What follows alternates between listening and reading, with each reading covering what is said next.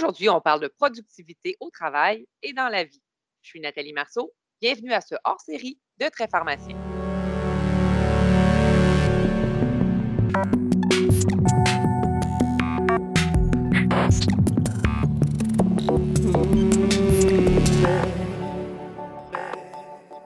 Bonjour, chers auditeurs. Je suis très heureuse de vous retrouver à nouveau pour un épisode de Très Pharmacien. Aujourd'hui, on va faire un petit hors-série. Euh, j'aime bien les, appeler les hors-cliniques. C'est des balados qui nous font réfléchir et nous donnent une perspective différente sur des situations qu'on peut vivre au travail ou dans la vie. Toujours en gardant notre petit côté euh, pharmacien. Comme nous sommes au début de l'automne et que, ben, vous le savez, les activités professionnelles reprennent à grand V, les enfants sont de retour sur les bancs d'école, on a pensé à vous offrir un petit balado sur des notions de productivité, que ce soit au travail ou dans la vie. Pour nous parler de ce domaine qui le passionne, je reçois Mathieu Desgrosseguiers, qui est pharmacien en soins critiques, aux soins intensifs et à l'urgence au 6 de la Montérégie Est. Mathieu est également animateur du balado de soins critiques francophone. Bonjour Mathieu. bonjour Nathalie, merci beaucoup pour l'invitation, ça me fait plaisir d'être là. Mathieu, écoute, l'objectif de ce balado aujourd'hui, c'est de donner des outils pour que nos auditeurs puissent les mettre en application dans leur quotidien. Mais avant d'entrer dans le vif du sujet avec des exemples pratico-pratiques, on ça qu'on mette la table en expliquant c'est quoi la productivité, là? Puis j'espère que tu vas pas me dire que c'est presser le citron le plus fort que possible jusqu'à ce qu'il n'y ait plus de jus. Euh, non, non, je te dirais pas ça. On fera pas du jus de citron ni de n'importe quel agrume de ton choix. Mais ça, c'est drôle que tu dises ça parce que dans les faits, beaucoup de gens pensent que la productivité, c'est littéralement ça. Faire plus avec moins, puis toujours go, go, go. Mais euh, ça, c'est un peu une vision, euh, je dirais, historique, si on veut. Parce que dans le fond, la productivité, là, quand on, regarde les définitions, cette définition de toujours faire plus, avec moins, ça vient vraiment de l'ère industrielle. Tu sais, dans le temps, là, les années 1800, début des années 1900, là, avec les usines, là, où ce que, tu sais, dans le fond, une usine était productive, plus elle sortait d'unités. Et moins de temps ça prenait pour en sortir, plus elle était productive. Mais nos jours, je te dirais, c'est plus vraiment une définition qui est applicable. Parce que les gens qui, travaillent euh, un petit peu dans ce qu'on appelle la sphère du, euh, du, savoir, des connaissances, un peu comme nous autres, les pharmaciens, on ne produit pas nécessairement des autos. on ne produit pas des unités je pense que la productivité, il faudrait qu'on arrête, en tout cas pour le domaine du savoir puis des connaissances, qu'on arrête de parler un petit peu de presser le jus et de faire plus avec moins, mais parler plus, pas de nombre, mais plus de valeur sur ce qu'on produit. Qu'est-ce qui est plus productif? Utiliser les connaissances du pharmacien euh, pour aider à sauver une vie, euh, aider à diminuer les hospites ou faire un nombre X d'unités quelconques. Là, on parlait de BCM, ça pourrait être n'importe quelle autre activité dans le fond, tu me dis qu'être productif, dans notre contexte, c'est la productivité d'un expert. comment on définit ça, un expert, dans ce contexte-là? On parle beaucoup d'experts. Il y en a qui vont se mettre, on est des experts de la productivité, mais c'est quoi un expert? En fait, un expert de productivité, moi, je trouve que ça n'existe pas. À vrai dire, il n'y a pas juste une façon de faire. Puis ça, c'est un piège, j'allais dire un piège clinique, mais un piège hors clinique dans lequel on peut tomber facilement. Euh, moi, j'ai été le premier à tomber là-dedans de dire Ah, tu, lui, il a l'air de parler beaucoup, il a l'air connu, on va, on va le suivre, puis je vais faire exactement ce qu'il fait. Mais dans les faits, ce qui marche pour lui ne va pas nécessairement marcher pour moi. Puis il y a peut-être juste une portion de ce qu'il dit qui est applicable à ma situation à moi. Fait la productivité, c'est un peu ça. Il faut que tu regardes un peu ce que les autres font. Il n'y a pas de solution miracle, même s'il y en a qui vont dire Ah oui, ma solution est la solution. Puis c'est de faire, dans le fond, le tour un peu, puis de regarder, puis de prendre ce qu'on a de besoin, puis l'appliquer à nous-mêmes pour arriver à notre propre euh, définition, mais à notre propre façon de faire aussi. OK? Parce que si tu te fies juste à ce que l'expert, en guillemets, dit, puis tu te fies à sa solution miracle, qui n'est pas vraiment applicable pour toi, à long terme, là, tu vas faire, mais ça marche pas, mais lui, ça marche, pourquoi moi, ça marche pas? Ça peut t'amener de la culpabilité. Puis tu peux te, mettre, te remettre en doute, puis tu vas le faire de plus en plus, puis là, ça arrête de marcher, pourquoi ça marche pas? Fait tu sais, je pense que la productivité, il faut plus le voir plus comme un voyage et non comme une destination. Fait que donc, on voit la productivité plus en termes d'intention qu'en termes de nombre d'unités. En termes de valeur, dans le fond. C'est ce que je comprends de ce que tu me dis.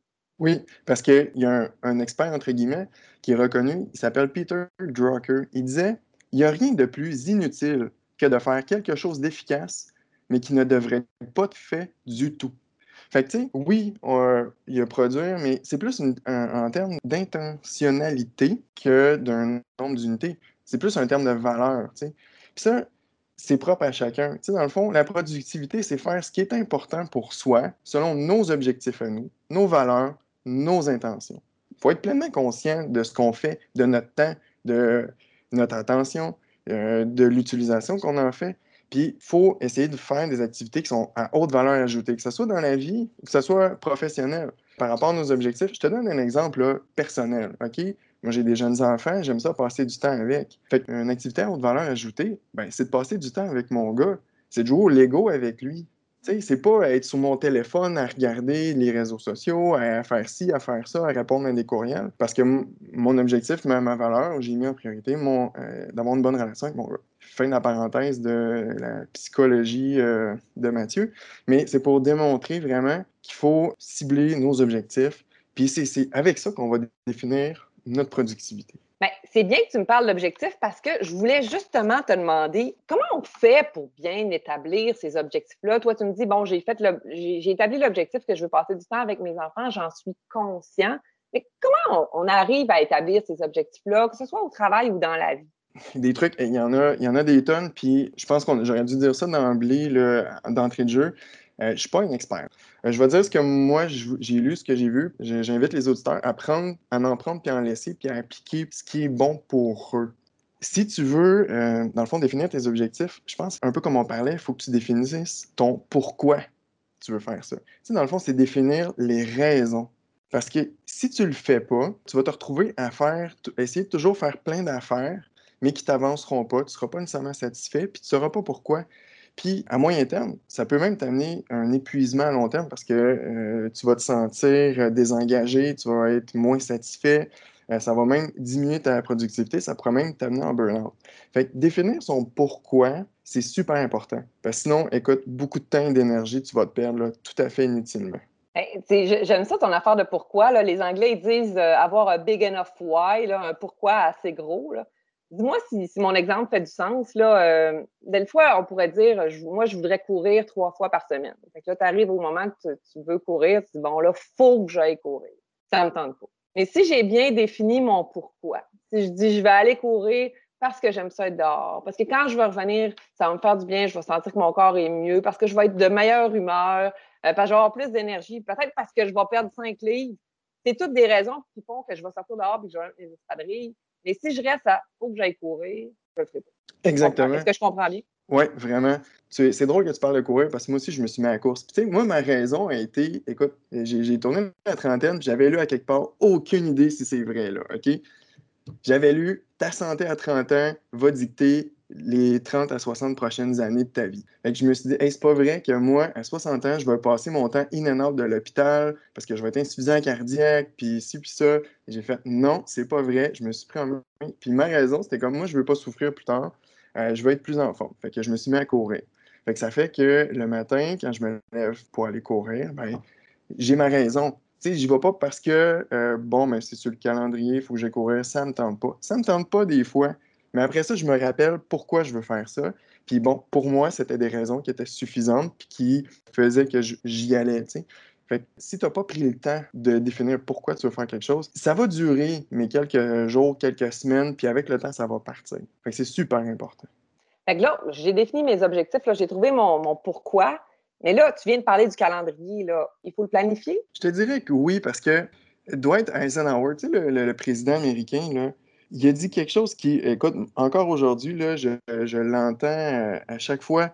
Les plans valent rien. La planification est tout. Tout passe par la planification. Parce que ça te permet d'avoir une vue d'ensemble de ce qui se passe, OK? Fait que si tu as des imprévus, ben, tu peux ajuster.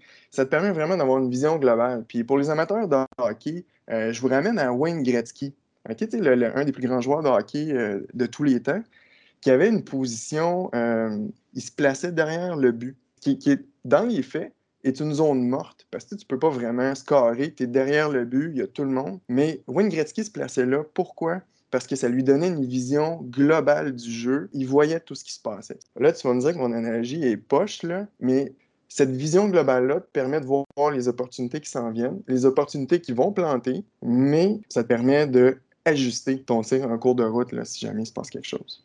Je comprends que Wayne Gretzky se mettait derrière, la, derrière le, le filet, puis il voyait comment le match se déroulait, puis il savait où se placer, donc il atteignait ses objectifs comme ça. Mais un match de hockey, c'est pas tellement long, là. On planifie sur combien de temps, euh, Mathieu? Ben, écoute, je te dirais, je te dirais sur toute ta vie. Là, je veux pas faire peur à personne. La raison pourquoi je te dis ça, c'est que dans le fond, il y a plusieurs niveaux de vision et de planification. Il faut que tu aies une idée aussi, un peu comme un, un plan maître dans ta vie professionnelle puis dans ta vie personnelle? Dans cinq ans, je me vois où, dans dix ans, je me vois où, parce que ça donne la direction dans laquelle tu vas aller. Ça, est-ce que ça requiert de la grosse planification? Pas nécessairement, mais ça requiert de l'introspection. Fait qu'une fois que tu sais où tu t'en vas, là, après ça, ben là, tu peux rapprocher l'horizon puis te dire, bon, pour la prochaine année, c'est quoi mes objectifs? Où est-ce que je me vois dans un an?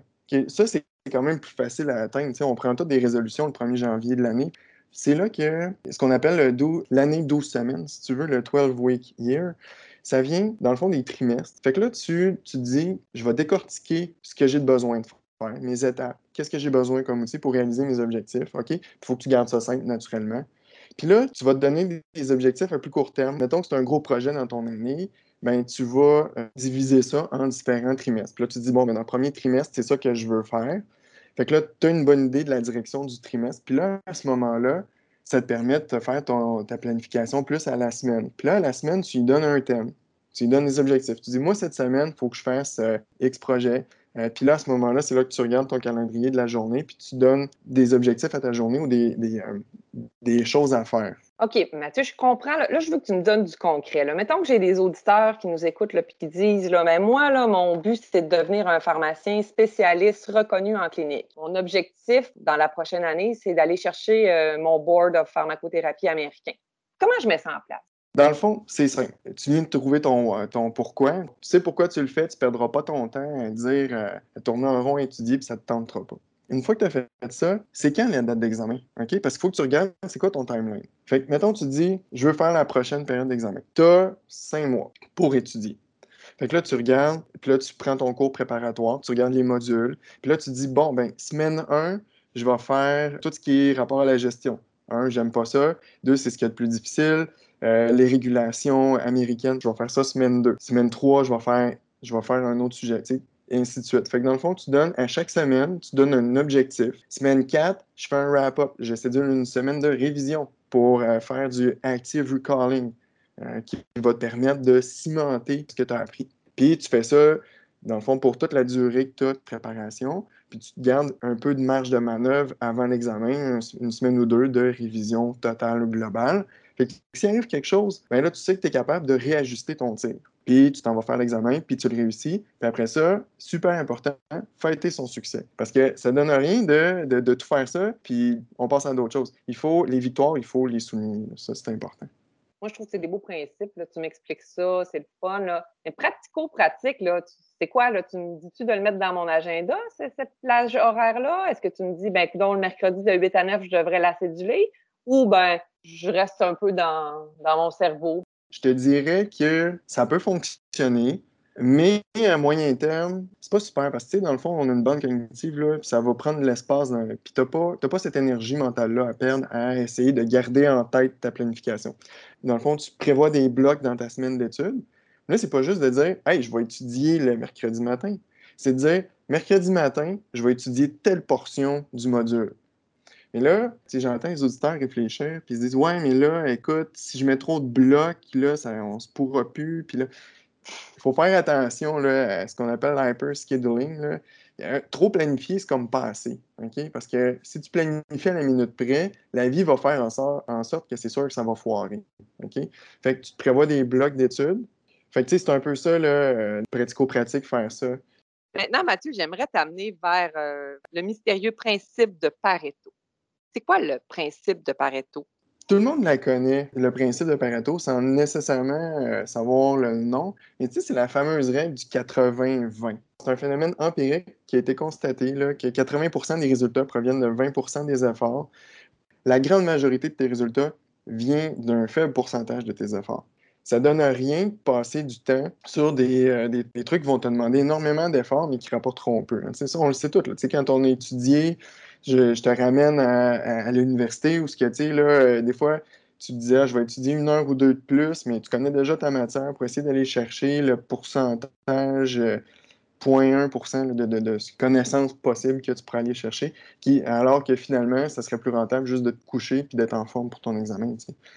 Bon, ça, on l'a tous vécu comme étudiant, mais dans notre vie aussi, hein, c'est un peu comme ça. Fait que c'est super important d'identifier qu'il nous a beaucoup d'efforts. Ce qui, va, se passer, c'est que tu vas passer vraiment beaucoup trop de temps sur des trucs que tu devrais pas. Euh, ça va te gruger de l'énergie. Fait que cette énergie-là, tu l'as pas pour mettre ailleurs tu sais, quand tu colles sur un détail, tu dis je veux vraiment aller au fond des choses. Des fois, c'est bien, mais des fois, il faut que tu gardes en tête qu'aller au fond des choses, ça t'amènera pas nécessairement un gain supplémentaire ou il va tellement être minime que tu, vas perdre du temps. Je veux pas dire inutilement parce que connaître euh, plus tu as de connaissances, c'est jamais perdu, là, mais c'est peut-être que tu vas perdre l'énergie que tu aurais pu mettre ailleurs. Mathieu, j'ai un autre j'ai un autre exemple à te proposer. Dis-moi si j'ai bien compris un peu le principe de Pareto. Je pense à quelqu'un qui aurait un gros projet à accomplir, puis euh, qui prendrait, qui aurait, mettons, il y aurait huit heures pour accomplir son projet. Euh, puis plutôt que de plancher sur le projet, décide de répondre à ses courriels. C'est souvent un exemple qui revient, le temps qu'on perd dans la réponse au courriel versus le temps qu'on pourrait prendre pour faire avancer un projet. Euh, est-ce que ça pourrait s'attacher au principe de Pareto ou je suis dans l'erreur? Je pense que oui, parce que, tu sais, dans le fond, c'est de l'énergie que tu vas mettre qui ne t'apportera pas nécessairement un résultat sur ton projet. C'est sûr que ça aussi, je pense, ça englobe une autre portion de discussion là, qui sont euh, le, focus, le, travail plus euh, en profondeur, si on veut. Mais oui, ça peut s'appliquer au principe de Pareto, parce que, dans le fond, si tu mets des efforts sur tes courriels qui sont peut-être reliés au projet, mais qui en soi ne feront pas nécessairement l'avancer. Tu vas avoir du résultat qui va ressortir de ton, de, ton courriel si c'est relié à ton projet. Mais est-ce que c'est ce qui va le faire le plus avancer? Pas nécessairement. Il faut faire attention. Des fois, tu es bloqué dans le projet puis tu as besoin d'un réalignement ou d'une discussion avec quelqu'un, puis bon, ça passe par le courriel. Bon, c'est correct. Là, oui, tu vas avoir un gain qui va être plus important, mais règle générale, euh, répondre à des courriels alors que en, tu te dis, ben là, il faut que je travaille sur tel, sur tel projet ben, c'est de l'effort un peu gaspillé parce qu'après ça, l'énergie que tu as dépensée à regarder tes courriels, tu en as moins pour faire ton projet. Mais là, c'est sûr que, j'entends le monde, hey, l'énergie, wow, wow, wow, Mathieu, là, on s'entend, c'est répondre des courriels, je viens pas de courir un marathon, je suis encore pimpé. Je suis d'accord, physiquement, tu as encore l'énergie, mais c'est l'énergie mentale que, que, je parle plus. C'est cette bande cognitive euh, qu'on a, cette bande passante cognitive, qui est limitée, hein, et pas illimitée comme, comme certains serveurs euh, Internet. Je comprends bien. Mathieu, euh, je te propose qu'on aborde davantage sur le sujet du travail en profondeur dans le prochain balado. Qu'est-ce que tu en penses? Je suis tout à fait d'accord. Puis j'invite les auditeurs, là, juste avant qu'on finisse ce balado-là, à garder en tête hein, que la montagne se gravit un pas à la fois. Merci, chers auditeurs, d'avoir été des nôtres pour cette incursion dans le monde de la productivité. J'espère que la passion que Mathieu et moi partageons sur le sujet a été communicative et donc, je vous donne rendez-vous pour un deuxième épisode sur le sujet où on va aborder des concepts comme mange ta grenouille, fais face à ton dragon. Et Mathieu, euh, as-tu d'autres idées de concepts qu'on va rencontrer au prochain épisode? Ah ben, si tu veux, on peut continuer dans la mythologie grecque là, avec l'hydre euh, aux multiples faces euh, et, toute autre mythologie. On, peut, on va s'amuser. Donc, on vous donne rendez-vous dans deux semaines pour conclure cette discussion fort intéressante sur la productivité. À bientôt.